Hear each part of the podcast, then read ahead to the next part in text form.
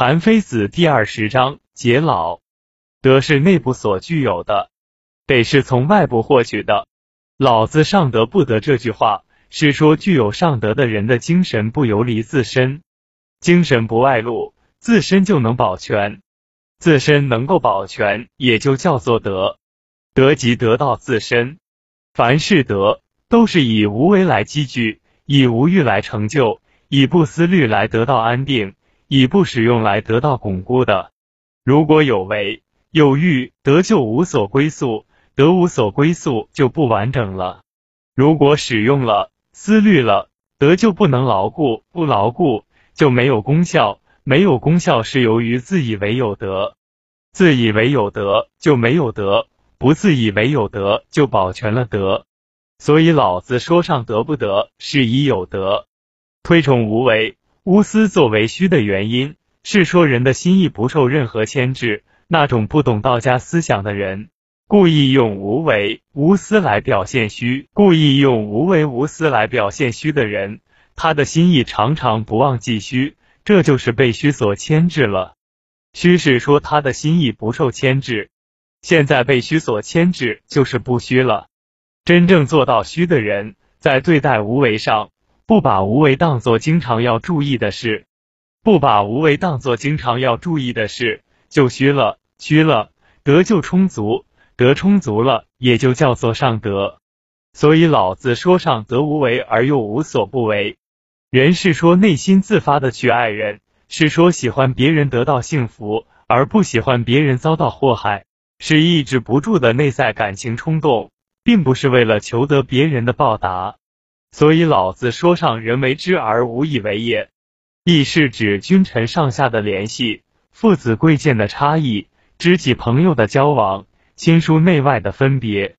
臣子侍奉君主恰如其分，下属侍奉上司恰如其分，孩子侍奉父亲恰如其分，卑贱的侍奉尊贵的恰如其分，知己朋友的相互帮助恰如其分，与关系亲近的人靠近。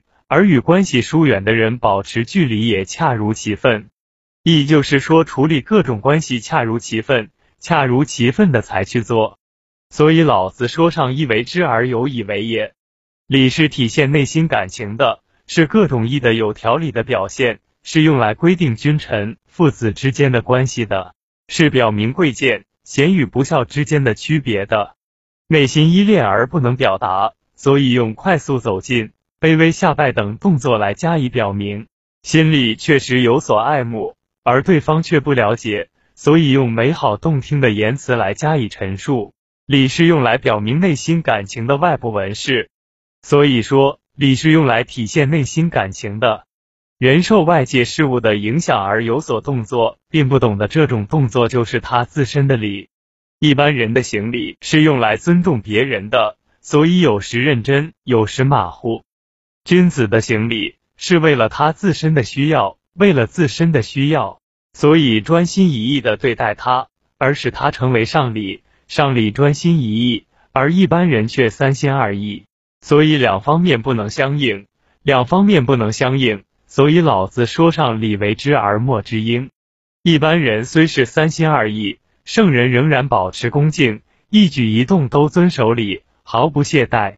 所以老子说：“圣人攘臂而仍之，道有所积聚，而积聚又有所功效。德也就是道的功效，功效有实际表观，有实际表观就有光辉。人也就是德的光辉，光辉有它的色泽，色泽有表现它的事情，义也就是表现人的事情。事情有理的规定，理有文采的外观，理也就是义的文采外观。”所以老子说：“失道而后失德，失德而后失仁，失仁而后失义，失义而后失礼。礼是情感的描绘，文采是本质的修饰。君子采纳情感而舍弃描绘，喜欢本质而厌恶修饰。依靠描绘来阐明情感的这种情感就是恶的；依靠修饰来阐明本质的这种本质就是糟的。和氏璧不用五彩修饰。”随侯珠不用金银修饰，它们的本质极美，别的东西不足以修饰它们。事物等待修饰然后流行的，它的本质不美。因此父子之间的礼淳朴自然而不拘形式。所以说礼是淡薄的，一切事物不能同时旺盛，阴阳就是这样。事理总是正反相互排斥的，为何得就是这样？实行深厚的外貌就淡薄，父子之间的礼就是这样。由此看来，礼节繁琐是内心真实感情衰竭的表现。既是这样，那么行礼这事正是为了沟通人们朴实的心意。一般人的行礼，别人回礼就轻快欢乐，不回礼就责怪怨恨。现在行礼的人本想从事于沟通人们朴实的心意，但却给众人提供了指责自己的借口，能不发生争执吗？有争执就乱，所以老子说：“夫礼者，忠信之宝也，而乱之首乎？”在事物没有出现之前和事理没有表现出来之前就行动，叫做前识。前识是没有依据而做出的胡乱猜度。凭什么这样呢？张和在屋里坐。弟子在旁边侍候，有牛在门外鸣叫。弟子说正在叫的是一头黑牛，额头是白色的。张和说是这样的，这是一头黑牛，白色在它的脚上。让人去看，果然是一头黑牛，用白布缠着它的脚，用粘子的道术来扰乱众人的心，华而不实，且太劳神费心了。所以说前十道之华也，不妨放弃詹和的明察。而叫无耻孩童去看，也知道是黑牛，而用白布包着他的脚，所以用粘合的明察，劳心伤神，然后才能和无耻孩童同等效果。因此说前十余之首也。所以老子说前十者，道之华也，而愚之首也。老子中所说的大丈夫，是说他的智慧很高；所说的处其厚而不处其薄。是说表观真情实感而去掉外表的礼貌，所说的处其实不处其华，是说务求实际而不图外表好看。所说的去彼取此，是说去掉外表的礼貌和不按事理行事的行为而遵循事理，喜好真实的情感。所以老子说去彼取此，人有祸害，内心就恐惧，内心恐惧，行为就正直，行为正直。思虑就成熟，思虑成熟就能得到事物的规律，行为正直就没有祸害，没有祸害就能尽享天年，得到事物的规律就一定能成就功业，尽享天年就能健康而长寿，一定能成就功业就富有而高贵，健康长寿富贵叫做福，而福本源于有祸，所以老子说祸兮福之所以。即由此成就了人们的功业，人有福，富贵就来到；富贵来到，衣食就美好；衣食美好，骄傲就产生；骄傲产生，就会行为古怪而举动违背常理；行为古怪，自身就会早死；举动违背常理，就不会成就功业。在内有早死的灾难，而在外无成功的名声，也就成了大祸。而祸根源于有福。所以老子说：“福兮祸之所伏。”按照事物的法则办事的人，没有不成功的。大功能成就天子的权势尊严，小功容易取得倾向将军的赏赐俸禄。违背事物法则而轻举妄动的，即使上有天子诸侯的权势尊严，下有猜盾、陶朱以及补助的富有，还是会失去百姓而丧失财产的。大家之所以轻易的违背事物法则而轻举妄动，是由于不懂得祸福转化的道理广阔深远的样子。所以老子告诉人们说：熟知其极。人们没有不想富贵、健康、长寿的，但没有谁能避免于贫贱早死的灾祸。心里想富贵、健康、长寿，而现在却贫贱早死，这是没能达到他想达到的目的。凡是离开他想走的路而乱走的。就叫做迷惑，迷惑就不能到达他想到达的地方了。现在众人不能到达想要到达的地方，所以叫迷。众人不能到达想要到达的地方，从开天辟地直到现在都是这样。所以老子说：“人之迷也，其日固已久矣。”所谓方正，是指表里一致，言行一致；所谓廉政，是指舍生忘死，看清钱财。所谓正直，是指在道义上一定公正，有公正之心而不偏私。所谓光耀，是指官爵尊贵，衣着华丽。现在掌握了道的人，虽然内心和外表都真诚和顺，但并不以此议论困苦堕落的人；虽然能舍生忘死，轻视钱财。但并不以此侮辱软弱的人，耻笑贪利的人；虽然品行端正，不结党营私，但并不以此嫌弃古怪的人，责怪自私的人；虽然地位尊贵，衣着华美，但并不以此藐视卑贱的人，欺侮贫穷的人。其原因是什么？假如迷路的人肯听从熟悉情况的人，请教懂得的人，就不会迷路了。现在一般人希望成功，却反而失败的原因。是由于不懂的道理，而又不肯去向懂得的人请教，不肯听从能人的意见。一般人不肯请教懂得的人和听从能干的人，而圣人硬要拿他们出的乱子加以责备，就会惹出怨恨来了。一般人多而圣人少，圣人不能压过一般人是必然的道理。如果一举一动都和天下的人作对，那就不是保全自身、求得长寿的办法了。因此，圣人用遵循法度来引导人们。所以，老子说：方而不割，廉而不贵，直而不肆，光而不耀。听力、视力和智力是自然生成的，他们的动静思虑是人为的。人为的是指要依靠自然生成的视力去看，依靠自然生成的听力去听，依靠自然生成的智力去思考。所以，视力用的过度，眼睛就不明；听力用的过度。耳朵就不灵，思虑过度，智力的认识功能就混乱；眼睛不明，就不能判断黑白界限；耳朵不灵，就不能区别清楚声音；智力的认识功能混乱，就不能弄清得失根据；眼睛不能判断黑白颜色，就叫做盲；耳朵不能区别清楚声音，就叫做聋；心智不能弄清得失根据，就叫做狂。盲就不能躲避白天的危险。聋就不能知道雷霆的危害，狂就不能免于社会法令予以惩罚的灾祸。老子所说的治人，是说的适应动静的节律，节省脑力的消耗；所说的是天，是说的不要用尽听力、视力，不要用尽智力认识功能的限度。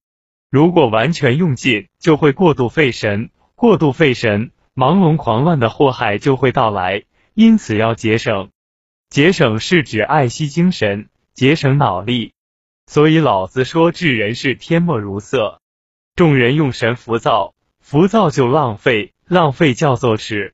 圣人用神安静，安静就少费，少费叫做阴。节省作为一种方法，产生于大小规律，能够节省，也就是服从于大小规律。众人遭受灾患，陷入祸害，仍不知退。而不服从大小规律，圣人虽然不曾看见祸患的苗头，就虚静无为的服从于大小规律，这叫早福。所以老子说：“夫为色，是以早福。”懂得治人的人，他的思虑安静；懂得是天的人，他的器官畅通。思虑安静，德就不会丧失；器官畅通，精气就每天摄入。所以说，重积德。能使得不失，新的经每天到来的人，就是早福的人。所以老子说早福是为重积德，积德然后神静，神静然后精气多，精气多然后计谋得当，计谋的当然后能驾驭万物，能驾驭万物，打仗就容易取胜，打仗容易取胜，理论就必然称雄于世，理论必然称雄于世。所以说无不克，无往不胜，本于不断积德。所以老子说，重积德，则无不克。打仗容易战胜敌人，就会拥有天下；理论必然称雄于世，民众就会服从。进可以拥有天下，退可以使民众服从。这种方法非常深远，众人也就看不到他的首尾，看不到他的首尾，因此不能知道他的究底。所以老子说，无不克，则莫知其极。凡拥有国家然后却失去的。拥有身体，然后却受伤害了的，不能说是能够拥有国家，能够保全身体。能够拥有国家的人，一定能够安定国家；能够保全身体的人，一定能够享尽天年。然后才能说是能拥有国家，能保全身体了。能拥有国家、保全身体的人，一定会按照根本规律行动。按照根本规律行动，他的智慧就一定很深，智慧很深了，他的计谋就一定很高超。计谋很高超，一般人没有谁能看到他的根底，只有那种能让人看不到根底的人，也才能保全身体，拥有国家。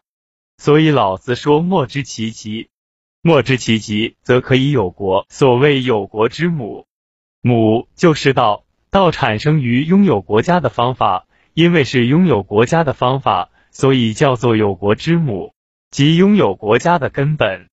用道来对待世事的。他的生命就会长久，保持官位就能久远。所以老子说，有国之母可以长久。树木有根蔓，有主根，主根就是老子所说的底，底是树木赖以生长的建立者，根蔓是树木赖以生长的保持者，德是人类赖以生存的建立者，路是人类赖以生存的保持者。假如能立于事理，那么他持路也就长久。所以说，深其根，能按照根本规律办事，他的生命也就长久。所以老子说，固其底，主根巩固了，生命就长久；根蔓加深了，生活就长久。所以老子说，深其根，固其底，长生久视之道也。工人屡屡变换职业，就做不出成绩来；劳作者屡屡变动，就丢失成果。一个人的劳作，一天丢失半天。十天就丢失五个人的功效了，一万人的劳作一天丢失半天，十天就丢失五万人的功效了。既然如此，那么屡屡变换作业的人人数越多，损失就越大。凡是法令变更了，利害情况也就跟着改变，利害情况改变了，民众从事的作业也就跟着变化，从事的作业有了变化，就叫做变换作业。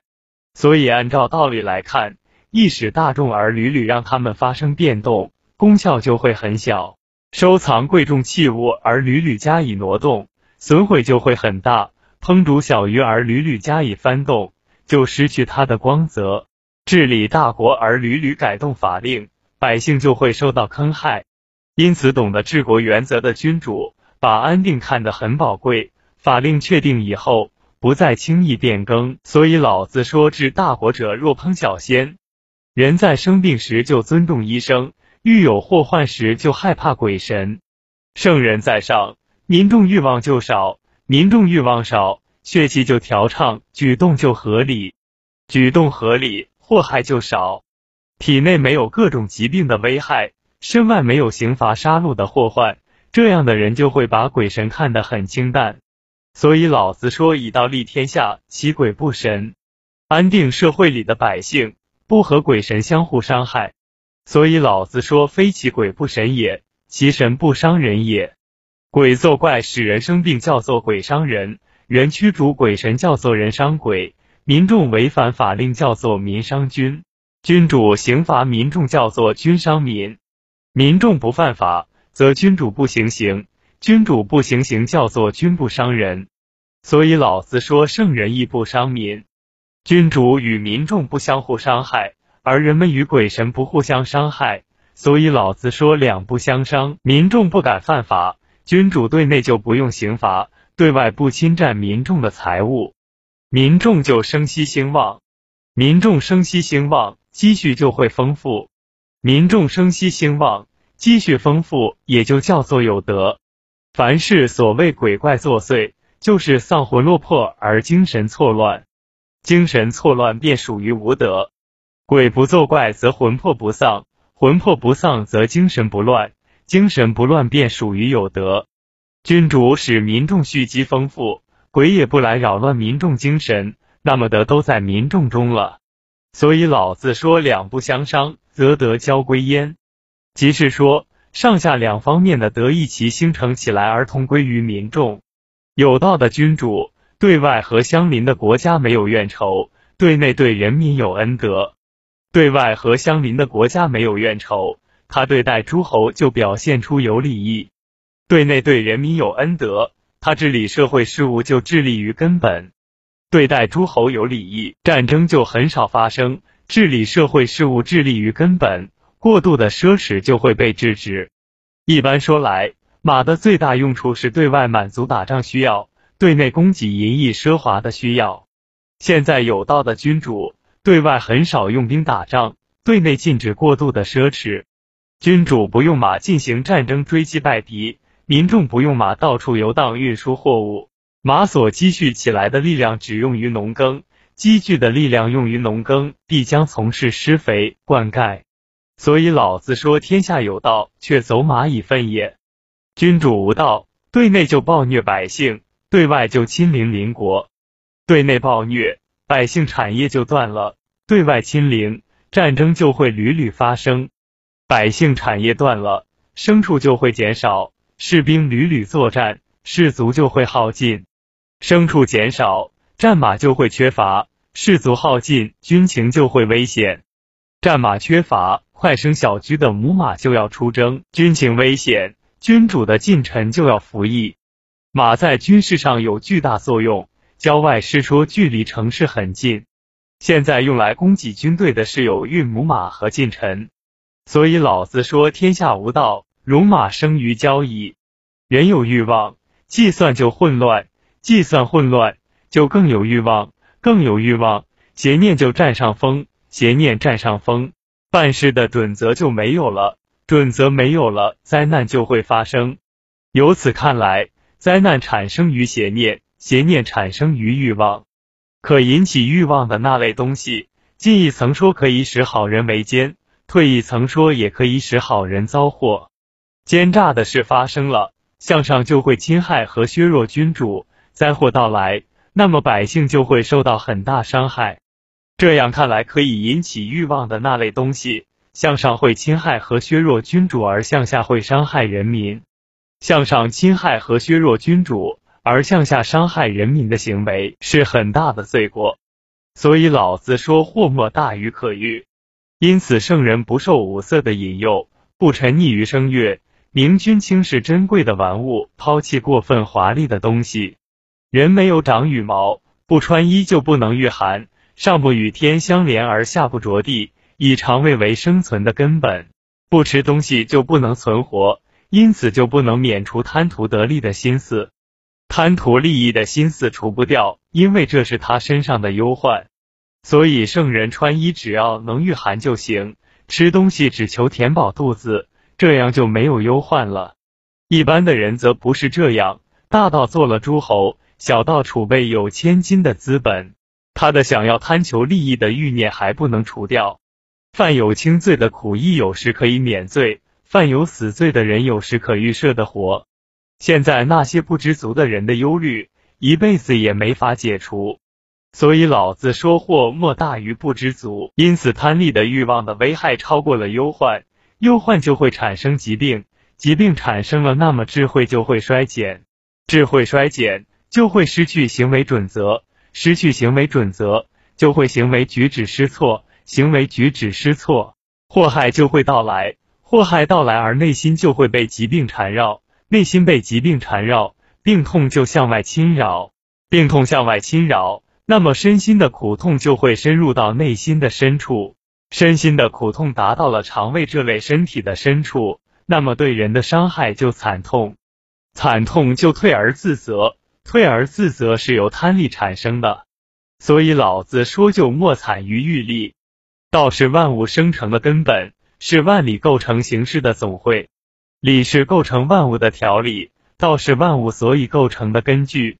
所以老子说道：理之者也。事物各有自己的理，不会互相侵扰；事物各有自己的理，互不相扰。所以理成为万物的制约力量。万物各有自己与众不同的理，而道完全汇合了万物的理，所以道不能不随着具体事物而变化。由于不得不发生变化，所以就没有一成不变的规则，没有一成不变的规则，因此存亡之气由道赋予，一切智慧都从他那里吸取养分，万事万物的兴废都由他决定。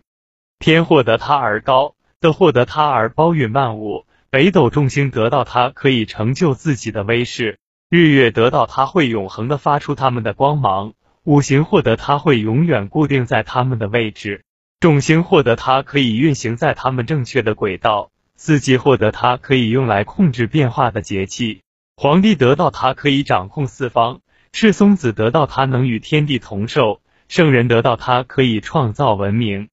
道与尧、舜在一起体现为智慧，禹皆于在一起体现为猖狂，禹桀、纣在一起体现为灭亡，禹汤、武在一起体现为昌盛。说它近吧，它遨游在极远的地方；说它远吧，又常在我们的身边；说它昏暗吧，它的光是那么明亮；说它明亮吧，作为一种物又很昏暗。它的功效成就了天地，它酝酿化成雷霆。天地间的万物都依靠它而生成。道的实情，不制作也不显形，柔弱随时变化，同万物的理相适应。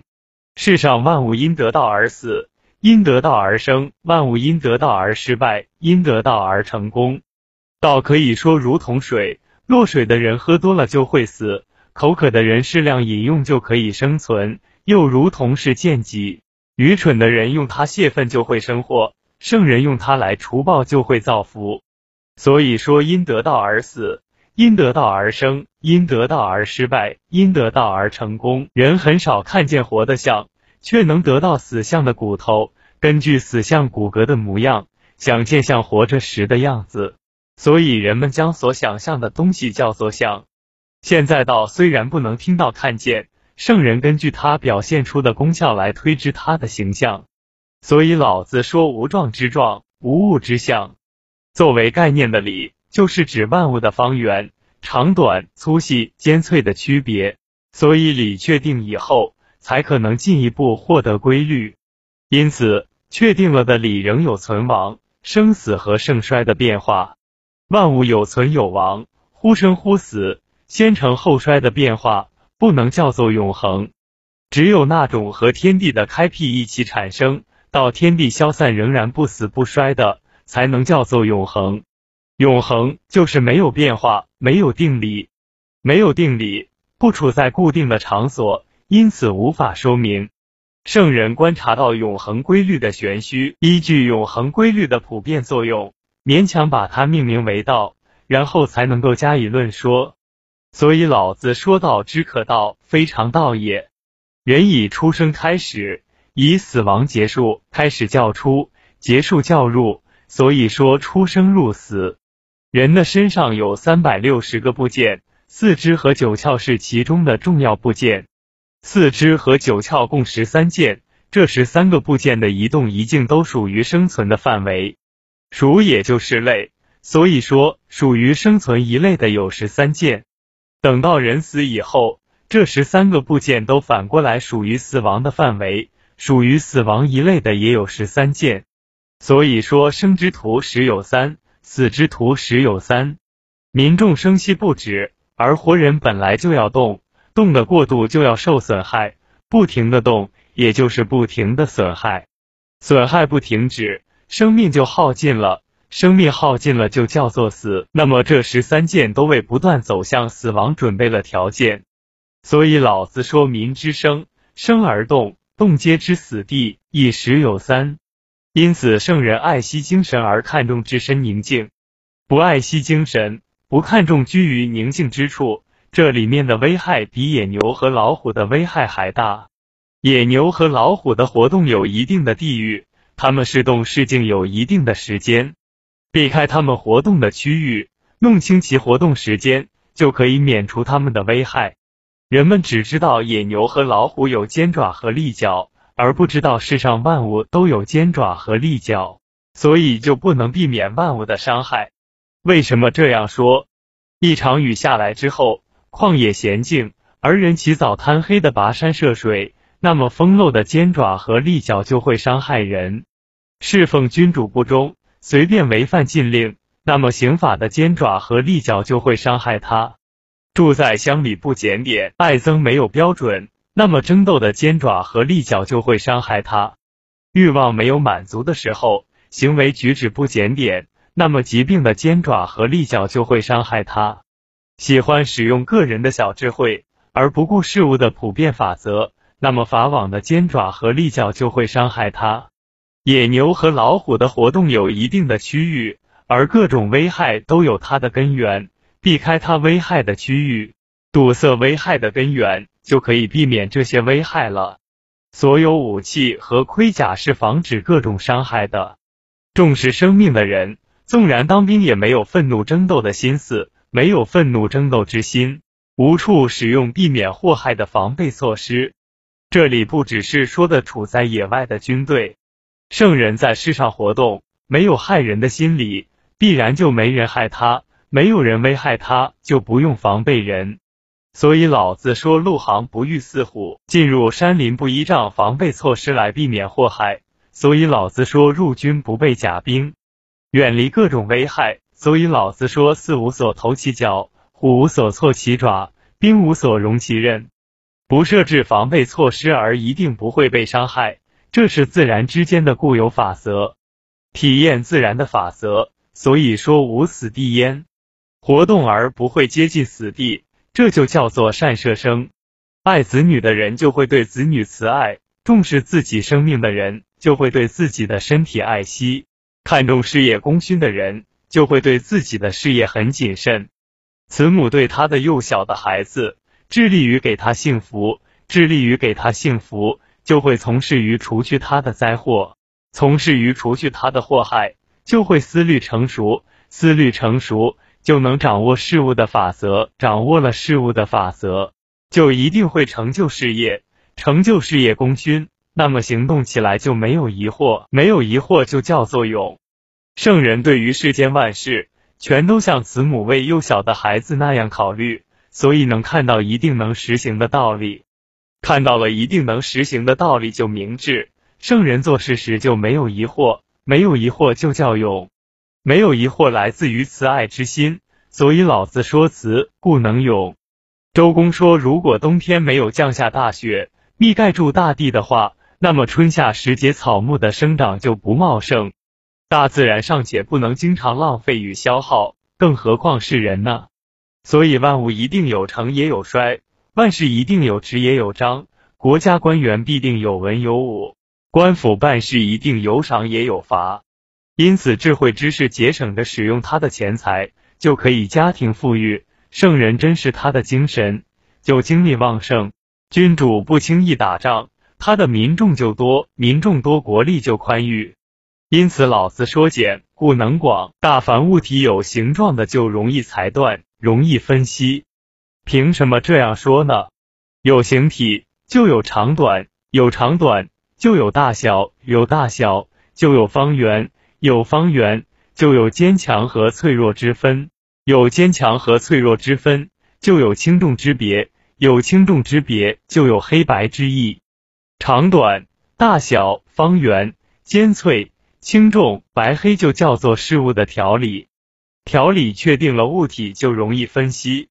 所以，经过在朝廷中议论后发言的人的主张就能够成立。善于权衡各种议论的人是懂得这点的。因此，想要化成方圆而遵循规矩，那么一切事物的功效就能显现出来。而万事万物无不存在他们的规矩。出谋献言的人，就是考虑如何合于规矩。圣人所有的言行都依据事物的规矩，所以说不敢为天下先，不敢走在天下人的前面，事情就没有做不好的，功业就没有不能成就的。而他的议论一定超过世上的人。圣人想要不处在重要职位上，这可能吗？处在重要职位上，就是说成为办事的首领。因此，老子说：“不敢为天下先，勿能为成时长。”对子女慈爱的人，不敢断绝供给子女的衣食；怜惜身体的人，不敢违背法令制度；看重方圆的人，不敢舍弃规矩。所以，遇到战事而爱惜士兵和官吏，那么战斗就能取胜。爱惜器械就能固守城池，所以老子说辞：于战则胜，以守则固。那些能自我保全而处处都遵循万物的法则的人，必将有自然产生的东西。这个自然产生的东西，就是产生思想。所以天下的道都通过这种思想反映出来。如果用慈爱来护卫他，那事情一定万无一失，而行为也无不妥当。这就叫做宝。所以老子说吾有三宝，持而保之。老子书上所说的大道，指的是正道；所说的冒失，是指的邪道；所说的把劲大当大路，是因为这种小径精美华丽，而精美华丽的小路，也就是邪道的一部分。官府里很脏，是因为诉讼案件繁多，诉讼案件繁多就会使田园荒芜，田地荒芜就会使国家的府库粮仓空虚。府库粮仓空虚，国家就贫穷；国家贫穷而民俗淫逸奢侈，民俗淫逸奢侈，那么人民的衣食就会断绝。衣食断绝了，民众就不得不粉饰偷奸取巧，粉饰偷奸取巧就知道了漂亮，知道了漂亮，也就是说穿着华丽。诉讼的案件多，仓库空虚，而又以淫逸奢侈为习俗，那么国家受到的伤害。就像用利剑刺的一样，所以老子说带利剑。以上那些粉饰偷奸取巧，以至于伤害国家的，私家一定富有，私家一定富有。所以老子说私货有余。一个国家有像这样的人，那么渔民就不得不想办法来仿效他，仿效他们就会产生小盗贼。由此看来，大的奸诈兴起，那么小的盗贼就会跟着发生。大的奸诈首先唱。小的盗贼就会附和，于是各种乐器的领头乐器，所以鱼先吹奏起来，钟、瑟都会随之演奏。鱼先吹出音乐，那么各种乐器都会来附和。现在大的奸诈兴起，世俗的庸人也就跟着唱，世俗的庸人唱，小的盗贼一定附和。所以老子说服文采，戴利剑，宴饮食，而获资有余者，是之谓道于矣。人不论愚昧还是聪明，都会有追求和舍弃。清净寡欲、平平安安的时候，没有人不知道祸福如何得来。被好恶情绪支配，被奢侈的东西所诱惑，而后引起思想的混乱。之所以会是这样，是因为被外物引诱，被珍贵好玩的物品扰乱内心。清净寡欲就有取舍的准则，平淡安闲就懂得恰当地考虑祸福。而现在有珍贵的玩物打动他，有外界的事物引诱他，引诱他就跟着走，所以老子就叫他拔。至于圣人却不是这样，牢固建立起自己的取舍标准，即使见到爱好的东西，也不会被引诱，不会被引诱就叫做不拔。专一不改变自己的性情，即使有能引起欲望的东西，精神也不为所动，精神不为所动，这就叫做不脱。做子孙的人实践这个原则来守护宗庙，宗庙的香火不灭，就叫做祭祀不绝。身体以积累精气为德，家庭以积蓄财物为德，国家和天下都以获得民众为德。现在修治自身而外物，不能扰乱他的精神，所以老子说修之身，其德乃真。所谓真，是说守护的很牢固。治理家庭。没有用的东西不能改变他的计划，那么钱财就会有余。所以老子说修之家，其德有余。治理乡里的人实行这一原则，那么家庭的盈余就会更多。所以老子说修之乡，其德乃长。治理国家的实行这一原则，那么他的乡里的有德的人就更多。所以说修之邦，其德乃丰。